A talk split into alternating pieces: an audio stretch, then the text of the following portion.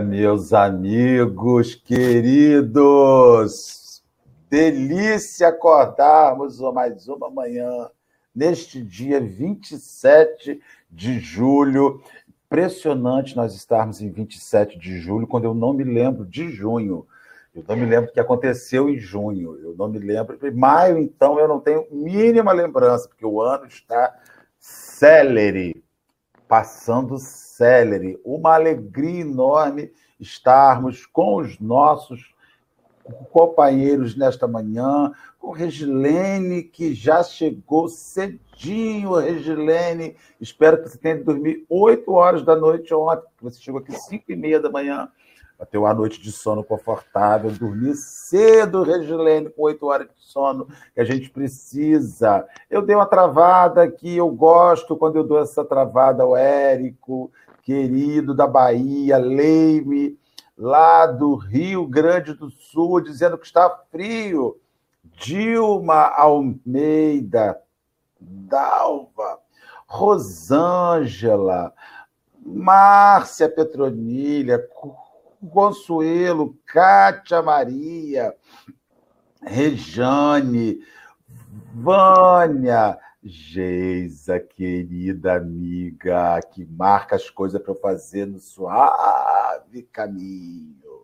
Preciso tanto de você na minha vida espiritual, o jeito para trabalhar.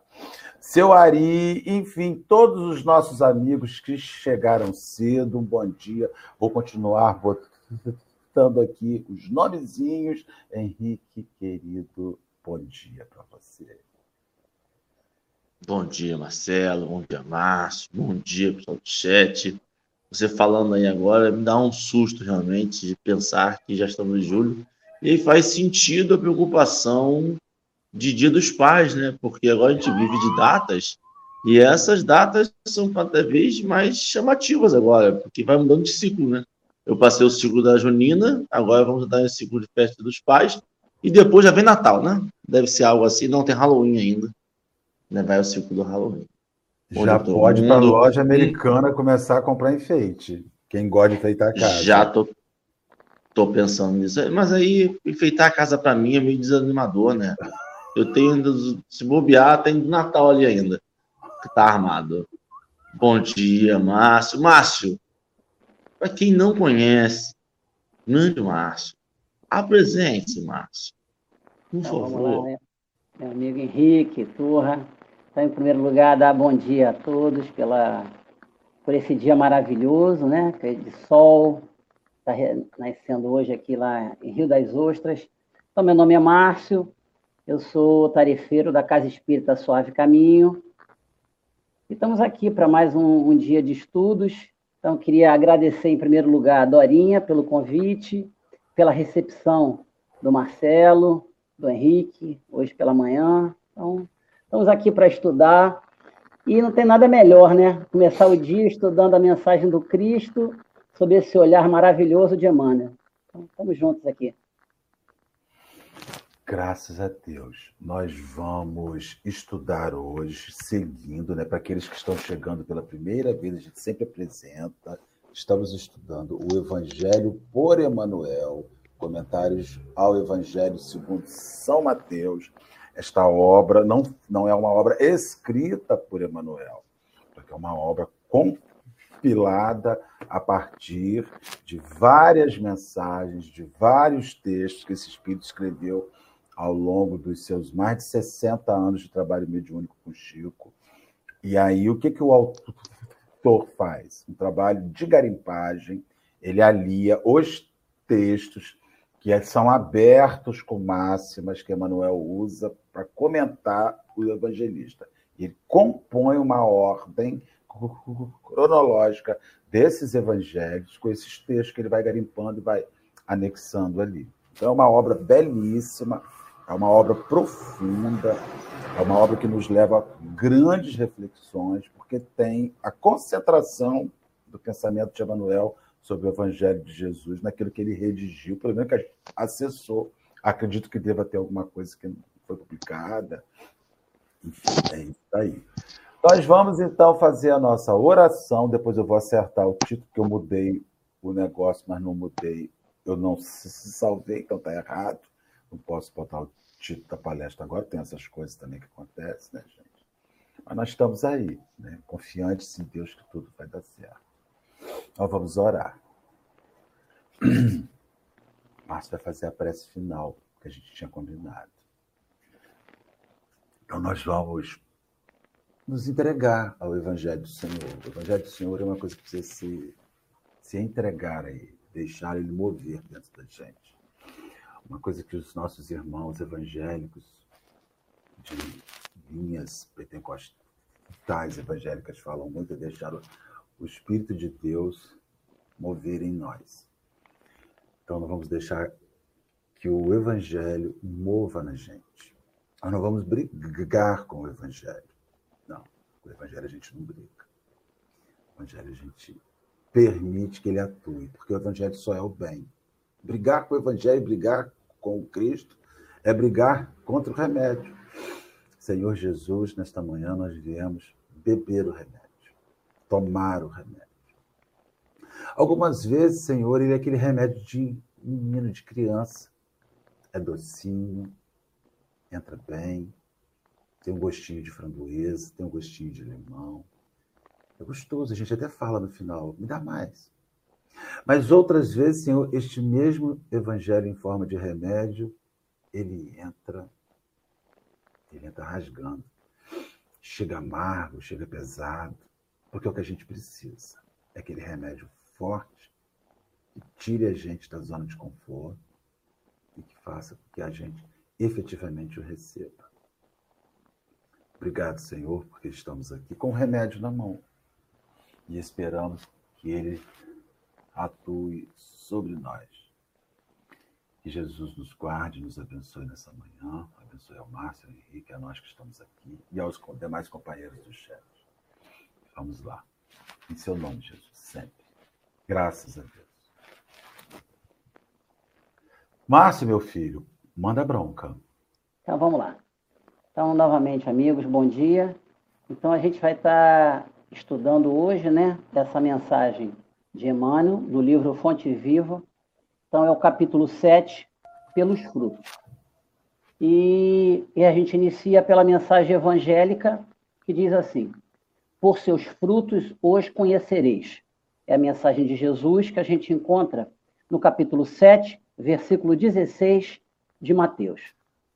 Rapidamente, bem rapidamente mesmo, é, esse capítulo 7, ele vai pegar justamente o finalzinho do Sermão do Monte, que vai pegar os capítulos 5, 6 e 7 de Mateus. E nesse, é, e nesse capítulo, nós temos um tópico que o nosso versículo de hoje vai estar, estar justamente nesse tópico chamado Os Falsos Profetas. E a nossa nosso estudo de hoje vai estar girando também em torno disso. Então, esses falsos profetas, ele vai dos versículos 15 a 20. E Jesus vai passar para a gente uma, um alerta, uma advertência muito importante. Jesus vai dizer assim para a gente: acautelai-vos dos falsos profetas, que vêm até vós com vestes de ovelhas, mas por dentro são lobos vorazes. Mas se Jesus passa para a gente que para a gente ter cuidado, para a gente ficar em alerta com relação a esses falsos profetas, como é que nós poderíamos descobrir quem são esses falsos profetas que vêm em vestes de ovelha, mas são lobos? Através de uma equação perfeita que Jesus nos apresenta quando Jesus diz assim: pelos seus frutos os conhecereis. Então, o tema do nosso estudo de hoje é essa, essa solução para esse problema que Jesus vai nos passar. Quando Jesus nos orienta que nós vamos poder reconhecer esses falsos profetas através dos seus frutos. Onde Jesus vai fazer uma analogia, onde esses falsos profetas, onde nós somos o quê? a árvore, as árvores. E o nosso trabalho, aquilo que a gente faz, no, os nossos atos, as nossas ações, são o quê? Os frutos. Então, é nesse contexto que a gente vai estar estudando hoje. Então, iniciando diretamente agora na mensagem de Emmanuel, na interpretação de Emmanuel dessa passagem. Então ele diz assim, no primeiro parágrafo, né? Diz assim: nem pelo tamanho, nem pela configuração, nem pelas ramagens, nem pela imponência da copa, nem pelos rebentos verdes, nem pelas pontas ressequidas, nem pelo aspecto brilhante, nem pela apresentação desagradável, nem pela vetustez do tronco, nem pela fragilidade das folhas, nem pela casca rústica ou delicada, nem pelas flores perfumadas ou inodoras, nem pelo aroma atraente, nem pelas emanações repulsivas. Então, amigos, se a gente for é, tentar extrair né, dessas, dessas frases, dessas colocações de Emmanuel, o que, que ele está trazendo para a gente? Aspectos ligados à superficialidade. Né? Aqueles pontos que a gente pode observar e a gente pode, muitas das vezes, por questões de preconceito nosso, julgar que aquilo ali é muito bom ou julgar que aquilo é muito ruim. E não obrigatoriamente essa nossa interpretação, que está saltando aos olhos, é verdadeira. Muitas das vezes, como o Marcelo muito bem colocou hoje na sua prece inicial, quando ele disse, né, do remédio, que o remédio pode ser doce e você querer mais, como o Marcelo muito bem colocou, ou ele pode ser amargo, mas ser necessário. E da mesma forma, a gente pode olhar algo pensando que aquilo é maravilhoso e na realidade não é. E eu marquei aqui para a gente estar tá comentando alguns pontos que eu achei mais importantes dessas afirmações que Emmanuel vai fazer para a gente. Então, assim, com relação a coisas que nos atraem no primeiro olhar, né, pela imponência da copa, aquilo que uma, uma, uma aparência de grandiosidade, né? pelos rebentos verdes, que muitas das vezes a gente acha que tudo que é novo é bom, ou aquilo que é brilhante, aquele famoso o ouro do tolo, que a gente olha e isso é brilhante. Será que é brilhante? Será que é bom realmente? Ou algo que tem uma aparência delicada, ou algo que é perfumado, tem um perfume agradável. Então são coisas que a gente julga que são coisas que são boas, maravilhosas, mas será que são? E, eu, e também tem o inverso, aquilo que a gente acaba sendo, né, muitas das vezes preconceituoso, a gente olha assim, coisas que a gente acha que vão, que normalmente nos afastam, que a gente acha que é ruim, né? Por, por exemplo, pontas ressequidas, né? Pontas secas, aquilo que já está usado, ou então por uma apresentação desagradável, que a gente olha assim, ó, isso aí não está com uma boa apresentação, ó, isso é ruim. Ou a vetustez do tronco, né? Vetustez é algo que é velho. Então, e muitas das vezes, nesses tempos que a gente vive, onde a gente acha que tudo que, que é mais antigo é ruim. Né? Se a gente for abrir até um parênteses, a gente pode analisar com relação ao Chico e à própria doutrina espírita. Quantos que hoje né, questionam as obras do, do, do Chico, se essas mensagens de André Luiz são verdadeiras, né? Tem uma, uma palestra que eu assisti uma vez do Haroldo, o Haroldo Dutra, que ele vai dizer assim: quando alguém psicografar mais de 500, 500 livros, escrever tantas mensagens tão maravilhosas como o Chico psicografou, tiver esse trabalho mediúnico que ele teve aqui enquanto encarnado, quando alguém conseguir igualar isso, eu vou parar para avaliar, para perder um tempo e avaliar se isso é verdadeiro ou não. Muitos ainda já questionam a própria doutrina espírita, se a doutrina espírita não precisa ser modernizada.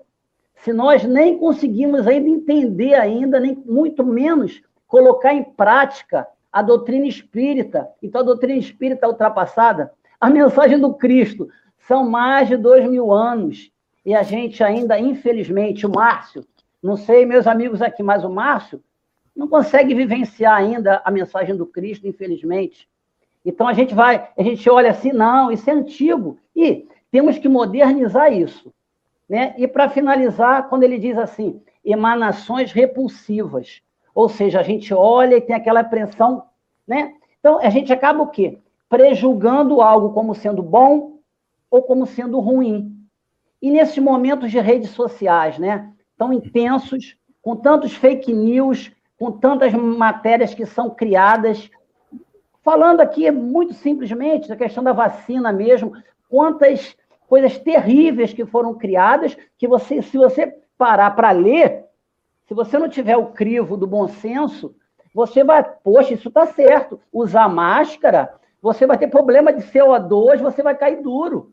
E vem aquele texto que vai quase que comprovar. Se a gente não tiver o bom senso da ciência, a gente se influencia. Né? E nas redes sociais, quando muitos querem mostrar que são o quê? São bons, muitos querem mostrar que são felizes o tempo todo, que não tem problemas. Ou seja, né?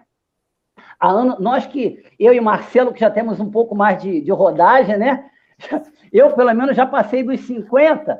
Então, 53, eu tenho 55, né? Então, quando eu era mais jovem, quando eu era mais jovem, a gente tinha um dilema que a gente costumava falar muito no movimento espírita, assim, no sentido de aquela, aquele dilema entre ser ou ter. Né? Era, aquele, era aquele dilema, aquele embate.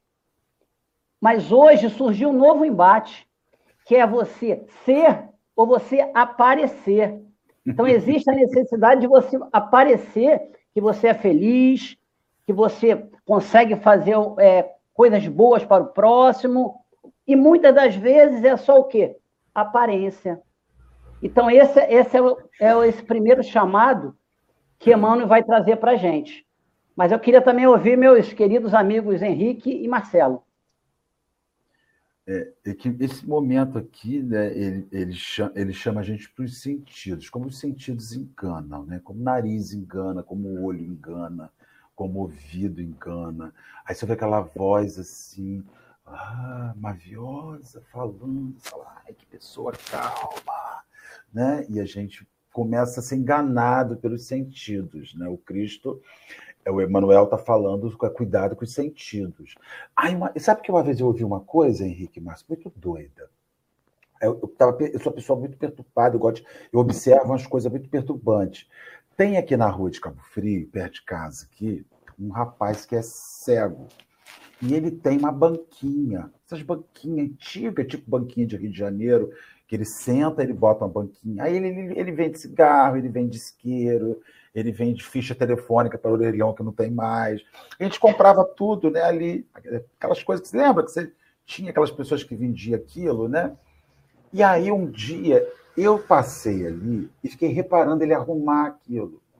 Ele arrumava aquilo com uma serenidade, com uma calma, porque ele não tinha o olho, então ele era obrigado a ser calmo. Aí que, que eu, sabe que eu comecei a perceber, Márcio Henrique? Você não tem um cego sendo atropelado. Os cegos não são atropelados na rua. Por quê? Porque eles são obrigados a passar com calma. Eles são obrigados a não confiar naquilo que veem. Porque eles não veem. Aí eu comecei a perceber que não tem cego com transtorno de ansiedade, pelo menos que eu tenha visto. Porque se, eu, se o cego tiver transtorno de ansiedade porque ele não enxerga, ele infarta. Então, ele é obrigado, pela ausência desse sentido de visão, impôs a ele. Todo cego é calmo, é sereno. Ele tem movimentos serenos.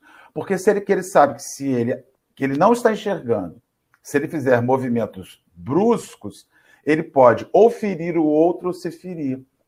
Então você vê o quanto o sentido da palavra, da visão, engambela a gente. Não que eu, eu estou dizendo que é maravilhoso ser cego, não estou dizendo isso. Mas você está vendo que a presença de um sentido que existe na sua vida para te favorecer, tantas vezes é motivo da sua derrota. É por isso que o evangelho está lá. Se o seu olho for motivo de escândalo, arranca. Se a sua língua for motivo de escândalo, arranca. Porque os sentidos materiais, eles nos enganam.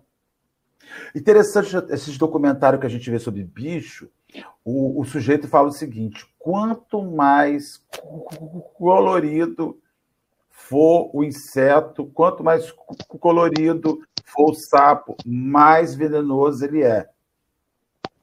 quanto mais colorido, quanto mais brilhante, afaste-se dele, porque ele tem uma dinâmica de chamar a atenção para sua aparência, porque é aquela aparência minúscula. Então você vê que a natureza sinaliza o quanto nós podemos ser iludidos na nossa visão. O quanto você olha uma. E aí você transfere isso para o ser humano. Ah, aquela pessoa tão enfeitada, tão colorida, tão bonita de se ver, tão bacana de se enxergar, tão bacana, ah, que perfume estava, que cheiro estava, que roupa vestia, que cabelo bem feito. E a gente você vai se iludindo na aparência. E aí, esse é para mim, ele me chama para esse sentido. Uhum. Henrique, não sei se é isso também. Não, eu acho que é, é, é, é isso. Mas sabe o que eu fico pensando, Marcelo? Eu, eu fui criado por televisão, né? Então, quando o Márcio fez toda aquele a introdução dele diante para poder entender esse processo, me veio chamadas de Richter de falso profeta. O anticristo já está entre nós, né? E veio várias chamadas do Richter aqui já na minha mente. E aí eu fiquei pensando no porquê que a chamada é para o ouvinte e não para a árvore. Ou seja, por que, que nós temos que nos preocupar em verificar esta árvore, qual o fruto dela, e não a árvore em si, né? É porque a nossa responsabilidade, infelizmente, em muitos dos casos, nós criamos essa árvore podre. Nós regamos essa árvore frondosa, de copa grande, que vai dar fruto ruim, mas nós vamos lá e regamos todo dia, para dizer, ó, que árvore bonita, isso aqui vai me dar o que comer, isso aqui vai me dar o que comer, e não dá o que comer. E aí eu entendi, e aí quando o Márcio falou e você falou, e aí clareia de que a nossa responsabilidade, nosso livre-arbítrio, nosso processo de, de, de viver aqui, a gente vai criando essas árvores e a gente tem responsabilidade por elas. Então, a melhor forma de evitar o falso profeta é não ter adorador de falso profeta. E para isso a gente precisa identificar o que, que é de verdade. O que, que é um, um, um de tolo, o que, que é uma árvore que não vai dar fruto, o que, que é fake de internet, porque. E para mim é muito louco isso, cara. Hoje em dia, você para pensar que a gente tem um, um, um, telefonezinho na mão que tem acesso a tudo na vida, todo tipo de informação, e a gente utiliza para o mal, para desinformação. A gente não utiliza para crescer intelectualmente, moralmente, a gente não, não revisita os grandes filósofos, não revisita, revisita o evangelho. A gente vai discutir se a Terra é plana ou não é plana. E aí você, aí a gente percebe do porquê que ele quis falar de falso profeta. Estudamos, senão se torna um. Estudamos a infância inteira com o Globo. É impressionante. Fizemos prova daquilo na infância, de ciência, de geografia. Agora, Mas hoje acredita que a Terra é plana. Mas sabe por quê? Só uma questão, sabe por que, que a gente não faz isso que você falou? Porque dá trabalho, Henrique. Dá trabalho. Você tem que descobrir uma verdade. Márcio falou assim: ah, o evangelho está ultrapassado. Lá no começo, Márcio falou assim: ah, a obra está ultrapassada, que as pessoas dizem isso. Mas as pessoas falam que está ultrapassado sem conhecer. Porque nunca. Você fala assim: você já leu, você já estudou aquilo ali para você dizer que aquilo não, não faz mais sentido? Não. Mas eu ouvi dizer no áudio de um minuto e meio que fulano me mandou que tudo que o cara resumiu mentira. Ninguém resume em um minuto e meio nada. Desculpa, Márcio. É, é, que as pessoas não é que as pessoas só querem aquela informação rasa. É, elas querem dar aquele, aquele mergulho na poça da chuva que forma aquela, aquela película, aquele, aquele buraco da pista, que chove e fica aquela, aquela quantidadezinha de um centímetro de água. O máximo de, de mergulho na profundidade que as pessoas, não, claro, não todos, né? Mas uma grande parcela de, dessas pessoas de internet, redes sociais, querem dar aquele mergulho raso e ali eles já se acham professores naquele assunto, pós-doutorados. Né? E essa questão que o Henrique falou com relação aos falsos profetas, né? o interessante é que a doutrina espírita, o próprio Cristo, não há a menor dúvida, e a doutrina espírita também nos incentiva a buscar esse, a tentar enxergar esses falsos profetas que estão dentro de nós, porque se a gente for analisar, o profeta que mais busca nos enganar o tempo todo somos nós mesmos.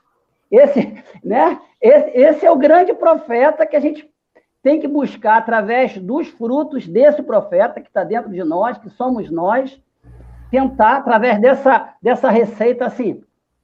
Claro que se a gente for estudar o evangelho todo dia, como vocês estudam, a cada dia a gente vai encontrar uma ferramenta, uma solução para um problema que Jesus nos apresenta. Mas nesse tempo de rede social, de tantas pessoas mentirosas, essa questão dos frutos é um ponto assim nevrálgico. A quem é aquela pessoa? Vê os frutos dela. O que, é que ela já produziu no passado? Passado de 10 anos, o que, é que ela produzia? O Márcio. O que, é que o Márcio aqui está? Está aqui hoje conversando com o Henrique e com o Marcelo. Quais são os frutos do Márcio? O que, que o Márcio tem feito? Vamos ver quem é o Márcio. Aí a gente vai começar, né? Claro que a gente tem que buscar entender, em primeiro lugar, a nós mesmos. Mas, como a gente sempre fala, gente, o Cristo nunca foi conivente com erros. Ele entendia as pessoas, mas ele nunca concordou com coisas erradas. Então a gente precisa também conseguir enxergar os problemas, né, para que a gente tente construir soluções, né? Podemos continuar? Ah. Só, só fazer um, comentário que, que me ocorreu aqui. Então, nós estamos vivendo uma sociedade bastante frustrada. Frustrada pelos profetas que escolheu, frustrada pelo profeta que pensa que é. Nós estamos vivendo uma sociedade da frustração. As pessoas se frustram com pessoas porque estão vendo naquelas pessoas os frutos, que, ou melhor, estão esperando daquelas pessoas os frutos que elas não têm condição de dar. Então, assim, essa visão de falso profeta é quando você se permite ser uma, uma árvore que você não é, sabe? É quando Marcelo fala assim: ó, é, coma de mim, eu faço sombra, mas eu sou um coqueirinho de guriri, um coqueiro guriri aqui da, da Restinga, com 20 centímetros de altura. Eu estou fazendo sombra para formiga, eu não estou fazendo sombra para gente. Então, assim, a gente está vivendo hoje, eu percebo, uma sociedade frustrada frustrada com pessoas, frustrada com religiões, frustrada com homens públicos, frustrada com tudo, porque a gente tem uma expectativa que aquela pessoa vai mudar a nossa vida. E aí vem o evangelho dizendo que se você não for profeta de você mesmo, que se você não for o transformador da sua vida, o outro vai te frustrar. Exatamente. Sabe? Você está sempre dependendo da sombra do outro, dependendo do, do alimento que o outro vai te dar. E as pessoas nos alimentam e fazem sombra por momentos, não pela eternidade, não pela vida inteira. Né? Então, assim, a gente está depositando enquanto espíritas, nós estamos elegendo pessoas para serem os nossos profetas, sabe? Oradores. Aí depois esse cara vai e não dá aquele fruto, porque ele não vai dar que quem está no mundo de provas e expiações não vai nos dar o que Jesus nos deu. Exatamente. Nossa sociedade. Marcelo. Oh, meu Deus! Ó, vocês estão orando pouco pela minha conexão, né?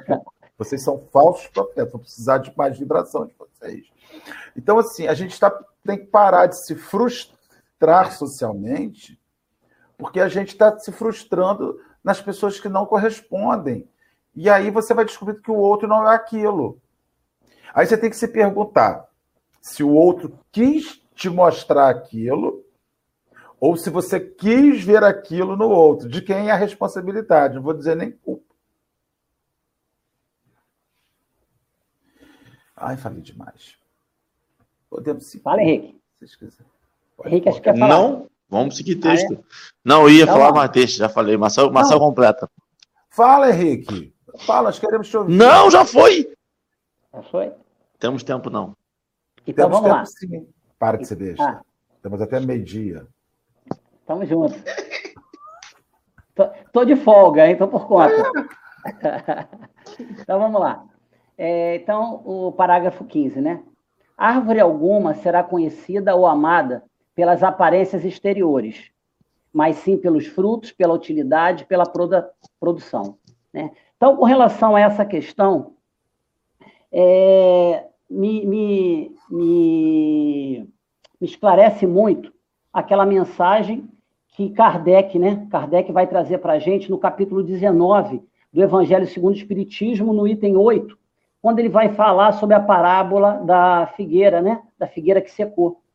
Então, Kardec vai tocar exatamente nessa questão das aparências exteriores. Então, rapidamente, para a gente só se, se lembrar, né? Dessa passagem. Então, Jesus sai de Betânia. Então, era uma manhã, quando ele sai, disse no texto que ele tinha fome e ele vê uma figueira ao fundo. E essa figueira bonita, com muitas folhas, o Cristo vai até lá.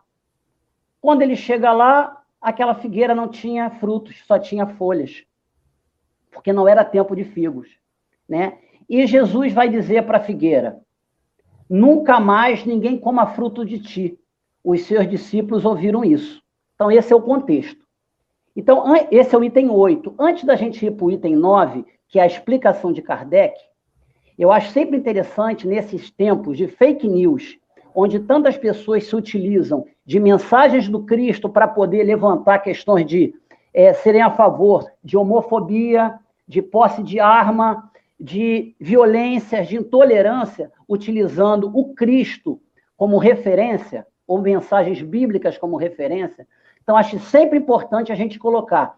Quando Cristo coloca nessa, nessa passagem, nunca mais ninguém coma fruto de ti, temos que entender a questão da tradução do aramaico, do hebraico, do grego. E esse, quando ele diz o nunca, o, du, o nunca tem o sentido de era, de período. Então, quando a gente for entender, for estudar as passagens, as parábolas, é a gente sempre ter como referência Jesus é o nosso governador espiritual do planeta. Jesus é o espírito puro, o único que passou pelo, pelo planeta, e ele jamais, jamais vai ser conivente com violência, com intolerância, jamais vai amaldiçoar, porque nessa passagem utiliza-se esse termo, que ele como se ele colocasse uma maldição na figueira e que por isso que ela secava. Mas ela tem um outro sentido com relação ao povo hebraico. Então, quem tiver interesse, eu acho que é interessante depois pesquisar, estudar um pouquinho mais essa, essa questão da parábola, que hoje, infelizmente, não vai, não vai haver tempo. Mas qual é a mensagem que o gancho que Kardec usa? Kardec vai dizer assim para a gente: a figueira que secou é o símbolo dos que apenas aparentam a propensão para o bem, mas que em realidade nada de bom produzem. Dos oradores que mais brilhos têm do que solidez. Muitas palavras trazem superficial verniz. Então, esse, né, em relação à parábola que Kardec coloca no Evangelho segundo o Espiritismo, no capítulo 19, o mais importante para esse momento é, é, é, esse, é esse simbolismo em relação ao quê? Aquele que está aparecendo uma propensão para o bem. Ou seja, como a gente costuma falar né, no popular, tem um discurso muito bonito, mas qual é a prática? Quais são os frutos? E até o próprio Marcelo comentou a questão de oradores, e por coincidência, Marcelo nem saberia que eu ia tocar nessa questão, né? Mas tem a ver com, com o tópico que ele colocou, com relação a gente escolher oradores, ser independente da religião, da crença, oradores como sendo nossos ídolos, ou, ou, querendo seguir oradores, quando a gente costuma dizer o único que merece realmente ser seguido é o Cristo.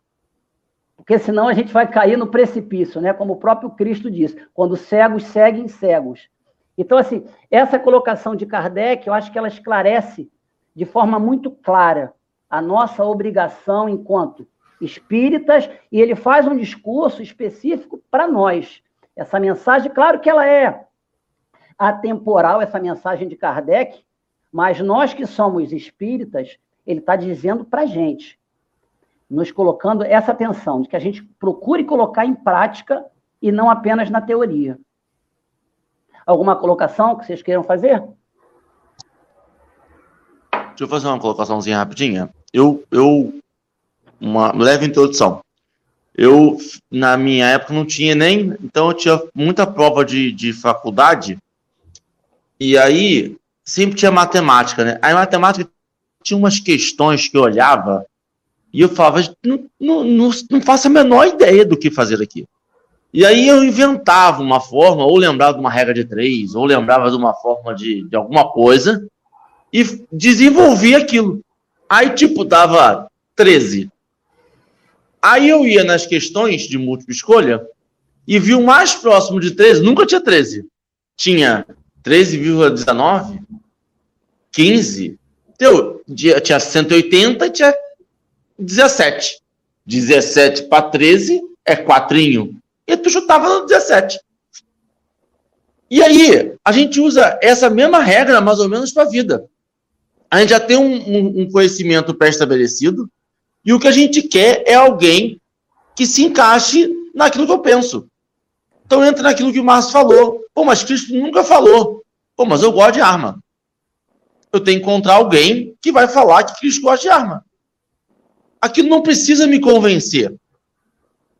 Aquilo precisa me dar suporte ao meu convencimento. É diferente do que a gente propõe. Por isso que é mais difícil nosso, a nossa proposta.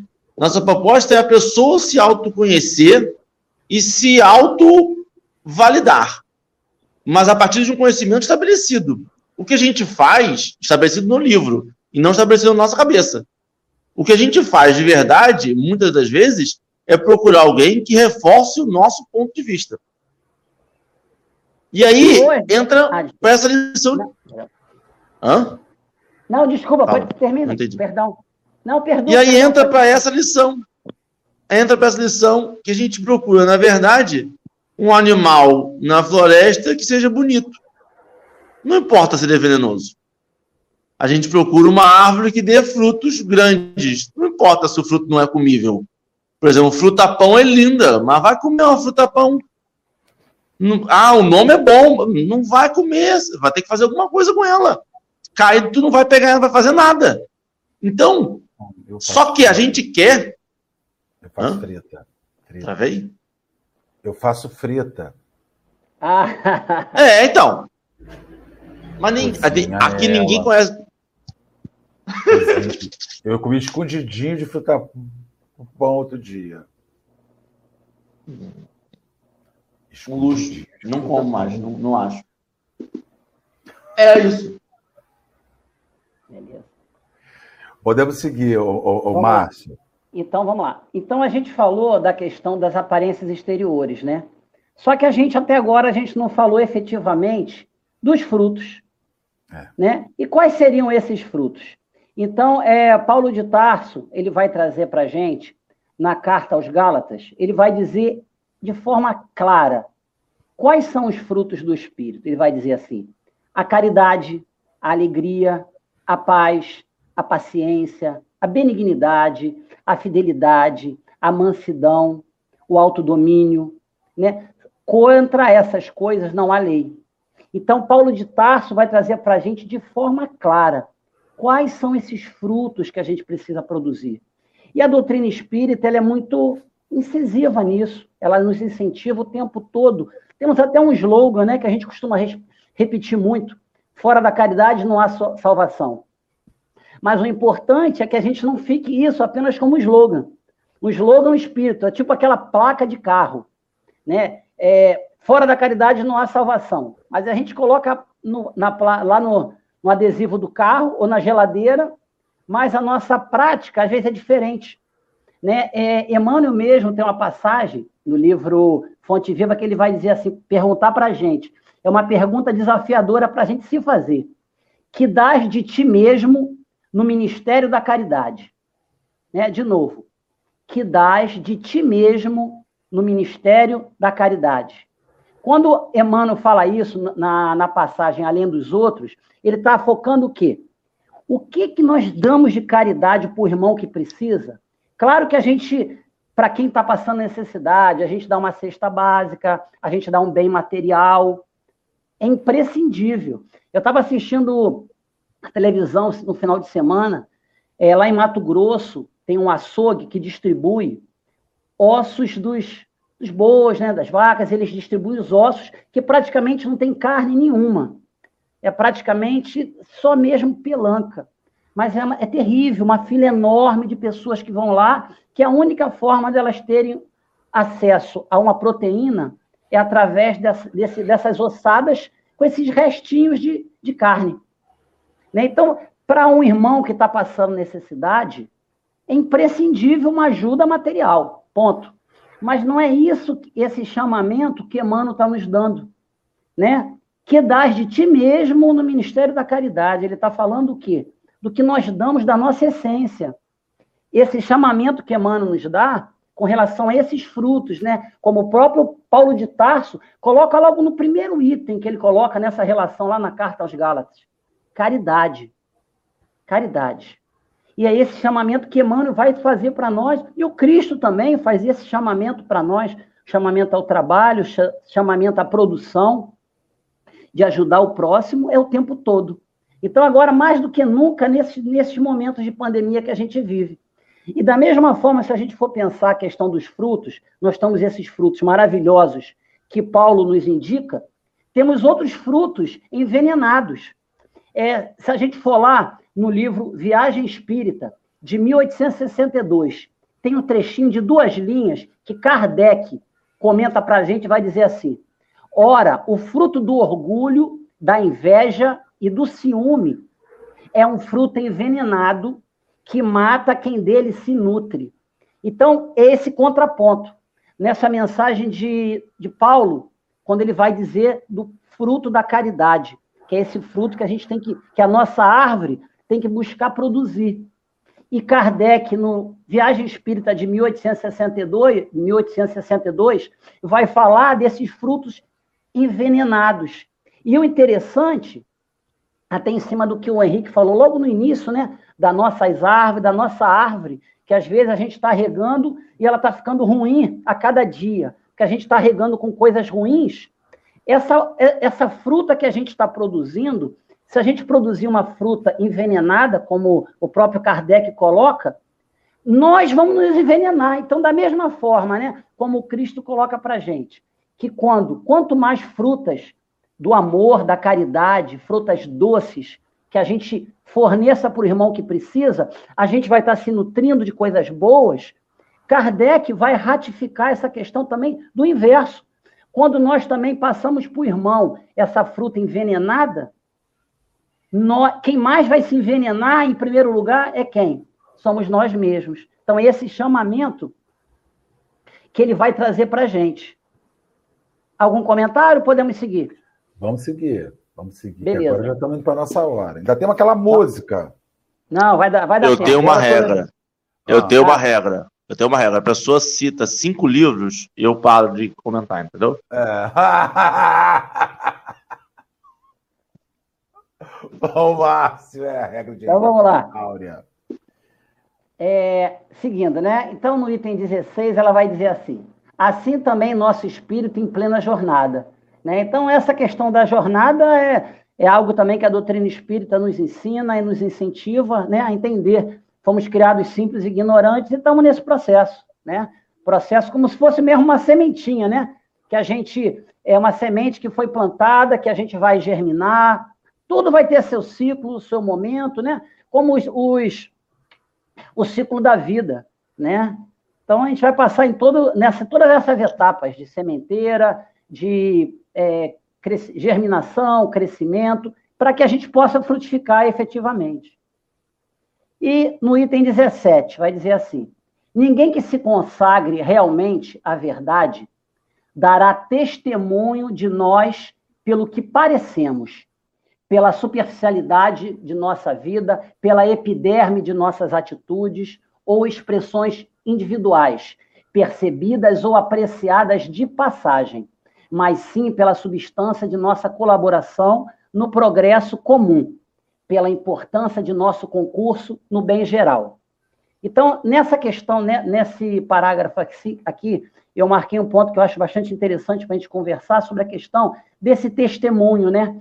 Testemunho de nós pelo que parecemos. Então, ninguém vai, nos, vai testemunhar por, por nós pelo que nós parecemos. E para o, o Henrique falou que se citou cinco livros, ele não fala, eu vou citar o sexto. Né? Esse, esse, essa, essa passagem, ela me lembra o livro Nosso Lar. Né? É, essa questão de que testemunho de nós pelo que nós parecemos. Isso aí é o livro Nosso Lar, por quê? Né? Então, André Luiz, como a gente sabe, ele foi médico na, na, nessa a última reencarnação, então ele chega na espiritualidade numa condição deplorável. Acho que aqueles que não leram o livro assistiram o filme, pelo menos a grande maioria. Então ele vai, quando ele chega, ele vai conversar com o ministro, né, ministro do auxílio, Clarencio, falar sobre essa questão de como ele chegou lá na espiritualidade, como é que estava aquela situação. E o espírito Clarencio vai falar assim para ele, né? Muita imprevidência, numerosos abusos e muita irreflexão. Mas, por 15 anos de sua clínica, ou seja, durante 15 anos, ele trabalhou como médico, né? É, produzindo receituários gratuitos para milhares de pessoas, né? Aí diz assim, na maioria das vezes praticou esse ato meritório, mas absolutamente por troça, que é o termo que usa, ou seja, ele, da maioria das vezes, ele fez essa, todo esse trabalho voluntário, mas sem nem se perceber, fez por fazer, sem ter exatamente a intenção. Mas mesmo assim, está dizendo assim: o verdadeiro bem espalha bênçãos em todo o seu caminho. Dessa, de quase 6 mil pessoas, para a gente ter uma ideia, de quase 6 mil pessoas que ele atendeu nesses 15 anos, apenas 15, 15 faziam preces por ele. Mais de 6 mil, apenas 15 faziam pedidos, faziam preces por aquele irmão. Só que é, o Clarencio finaliza e diz assim: Devo esclarecer, no entanto, que mesmo o bem que proporcionou aos indiferentes surge aqui a seu favor. Então vamos lá. Ele atendeu aproximadamente 6 mil pessoas. Apenas 15 lembravam se sentiram gratas e pediam e faziam orações e preces por ele. Entretanto, mesmo aqueles outros, até por indiferença, aquilo pesou a favor dele. Então, esse é esse, esse link que eu acho que acontece com relação a essa, essa questão de Emmanuel, quando ele vai dizer que ninguém vai testemunhar a nosso favor, ou trocando as palavras, né? Ninguém vai fazer uma prece pelo nosso espírito, uma prece por nós, pelo que nós aparentamos ser. Mas pelo quê? Pela fru, pelos frutos que nós produzirmos, né? Com certeza. Essa, essa questão de superficialidade nos leva a crer sobre julgamento, né, Márcio? Porque você julga de longe. Na verdade, você não pode julgar a hora nenhuma porque você não caminha com a pessoa. Exatamente. É o que você pensa sobre a pessoa. Né? Eu acho isso de você, mas você não sabe. Então, assim, é por isso que é muito importante quando Cristo fala, não julgueis. Eu, eu, quando eu digo assim, ninguém faz a caridade. Eu posso falar por mim, eu não posso falar por mais por Henrique. Eu não sei o nível de caridade que eles fazem. Ah, então a gente, a, eu acredito que às vezes a gente fale do mal do outro para nós ficarmos confortados com o nosso próprio mal. Eu digo assim: todo mundo é orgulhoso. Então, assim, é, eu sou orgulhoso. E se todo mundo não for, eu estou em pior situação. É até orgulhoso para ser orgulhoso. Então, a profundidade das relações é muito complicada. A convivência, o andar com. É por isso que às vezes as pessoas falam assim: morreu, vira santo. Não, não. Às vezes é na morte que vai sair um de lá e vai dizer assim: nossa, é, Fulano me alimentou, mas ninguém sabia. Fulano pagou minha conta de luz, mas ninguém sabia. Fulano me levou de carro quando eu passei mal na madrugada e ninguém sabia. Porque ninguém tem que saber mesmo. Né? Aí as pessoas falam assim: é todo mundo quando morre, porque quando morre, as pessoas começam a puxar, às vezes, lembranças bacanas que ficaram ocultas, porque tinham medo, tinha que aparecer aquilo. Né? Por isso que é tão difícil e tão desnecessário nós julgarmos pessoas. Porque eu julgo de longe e julgo pelo que vejo. Inclusive, se eu, pelo que vejo, elejo um profeta, pelo que vejo, elejo um antiprofeta. O que também não quer dizer que seja verdade. Entendeu? Assim como eu vejo errado para o bem, eu também vejo errado para o mal.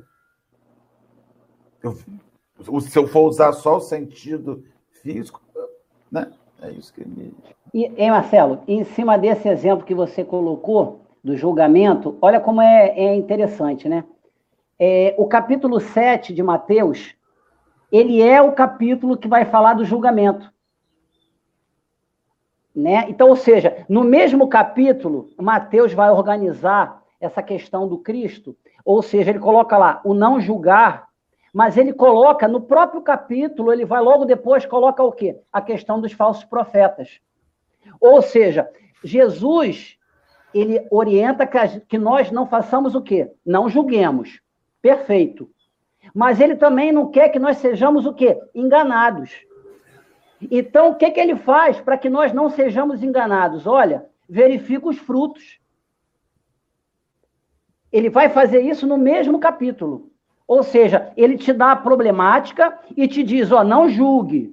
Entretanto, também não é para você ser enganado, não. Utilize essa ferramenta, que com essa ferramenta você vai não, não será enganado. Nem pelo outro, nem por nós mesmos.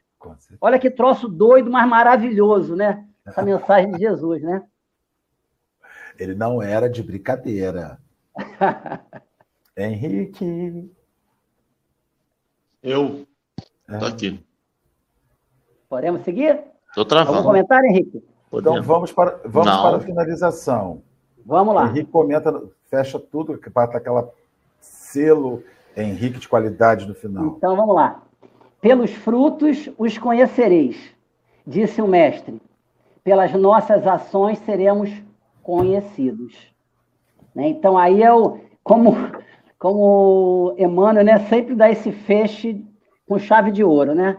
Pelas nossas ações seremos conhecidos. Repetiremos nós. Então, né, é, como, então a pergunta que a gente pode se fazer é como têm sido os nossos frutos? Então é importante que a gente busque, né, perceber não como é que estão os frutos do outro, mas nesse momento né? E uma outra pergunta que eu acho que a gente pode se fazer. É, o que eu ofereço da vida para a vida daquilo que eu aparento ser? Eu aparento ser uma pessoa boa gente, mas eu estou realmente dando esse fruto para a vida. Né? Então, se eu já quero aparecer que eu consigo fazer a caridade, eu preciso fazer a caridade. Né? Acho que é esse, esse chamamento que Emmanuel vai fazer para a gente, né? da questão da ação. Né? Porque, em última instância, é isso que vai, isso que vai fazer a diferença nas nossas vidas, né? É ação. Com certeza. Henrique, meu amigo, suas considerações finais, já estamos a cinco minutos de fechar. Eu fico até sem jeito em, em, em pegar essa atribuição de condições finais, tendo Márcio e Marcelo. Marcelo, meu professor no curso, e Márcio, um coordenador de curso aqui, que será ainda, o Márcio quase ainda vai dupla, ser. Quase uma dupla sertaneja, Márcio e Marcelo. Márcio e Marcelo. É, é, já cabe uma musiquinha. Já vamos fazer a nossa dupla depois que a gente combina.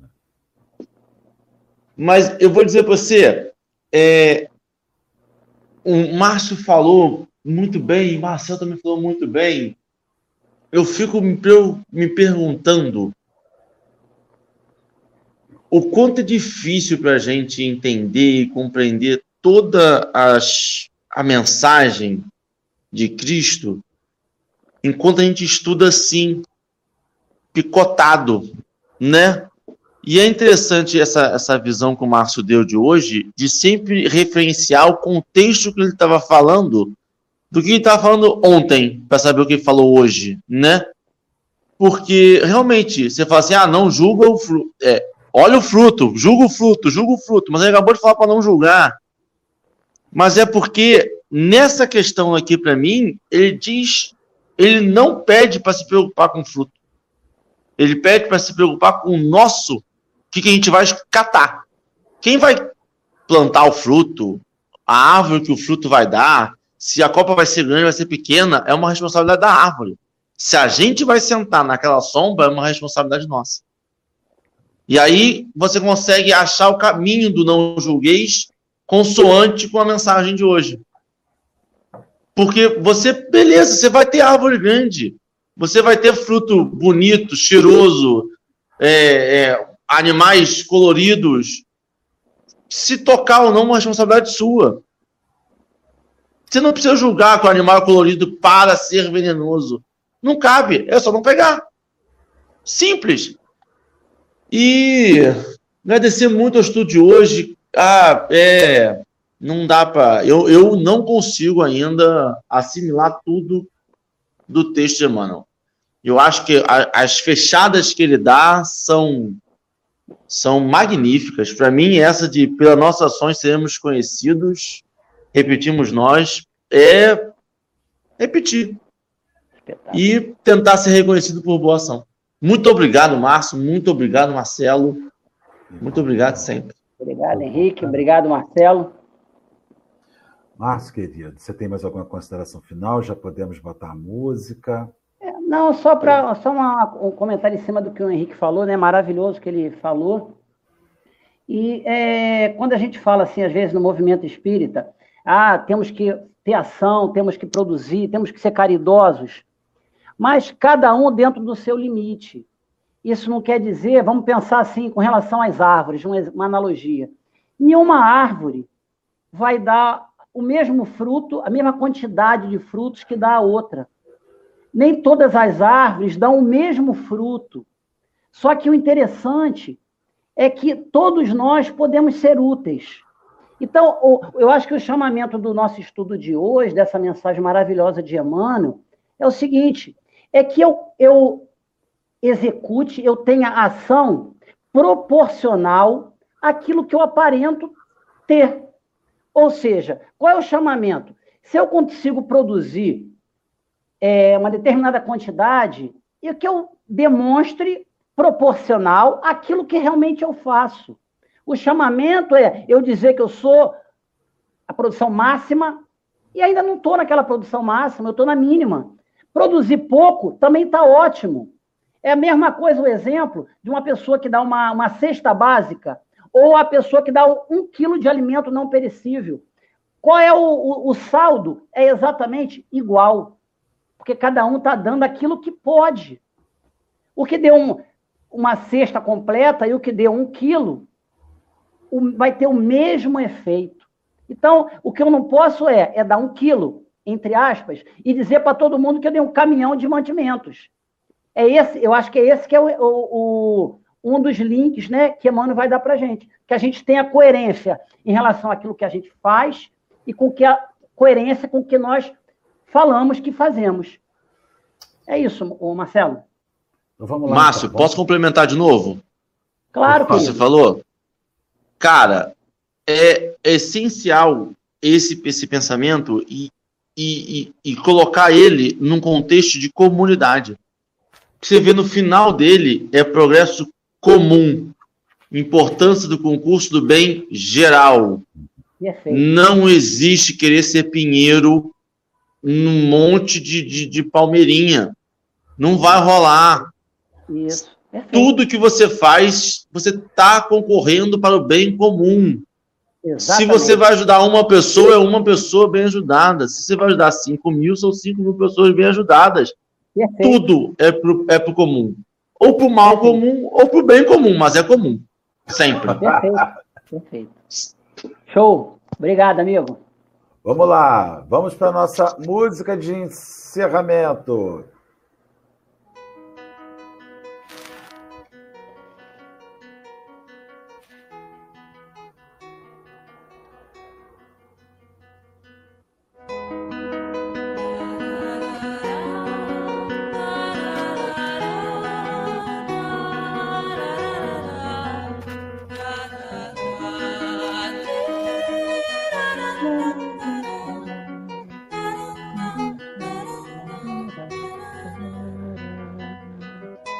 Uma grande noite abate a terra que se abate.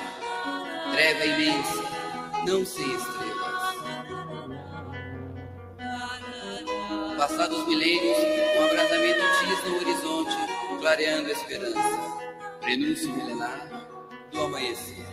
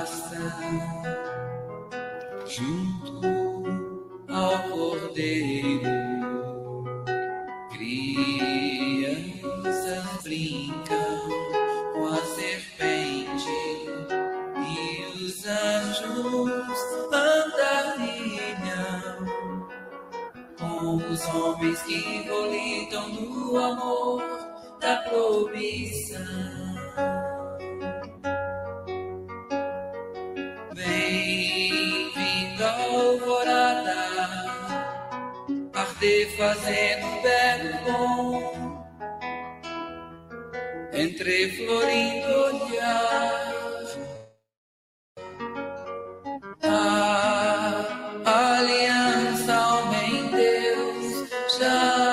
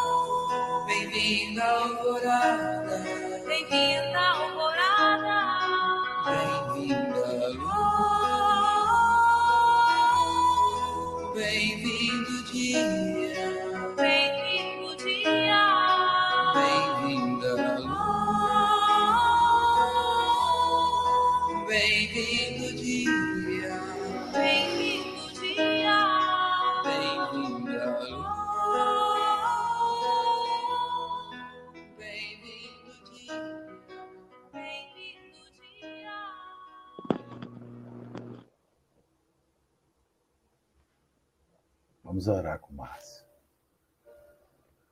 Querido Jesus, espiritualidade amiga, Deus nosso Pai Criador, agradecemos por mais esse dia, por esse presente que é o dom da reencarnação, por essa oportunidade, Jesus, de estarmos estudando a sua mensagem, buscando nos fortalecer, pedindo, Jesus, como eternos pedintes que somos, por tantos irmãos, Senhor, que nesse momento estão em sofrimento, nos hospitais, nos presídios, que vagueiam nas ruas, Senhor, nessas noites de frio, que o Senhor possa fortalecê-los, dando esperança de dias melhores.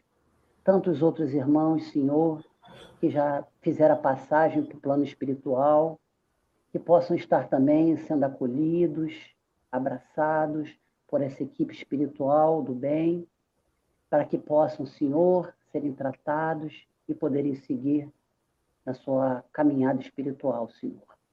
Obrigado por tudo, que assim seja, graças a Deus. Meus amigos, foi excelente. Amanhã, se Deus quiser, vamos estar reunidos para mais um café com o Evangelho, sete horas. Márcio, querido cada, Henrique, querido, Deus nos abençoe. Todos os nossos amigos. Amanhã tem mais café com Evangelho. Fiquem com Deus, meus.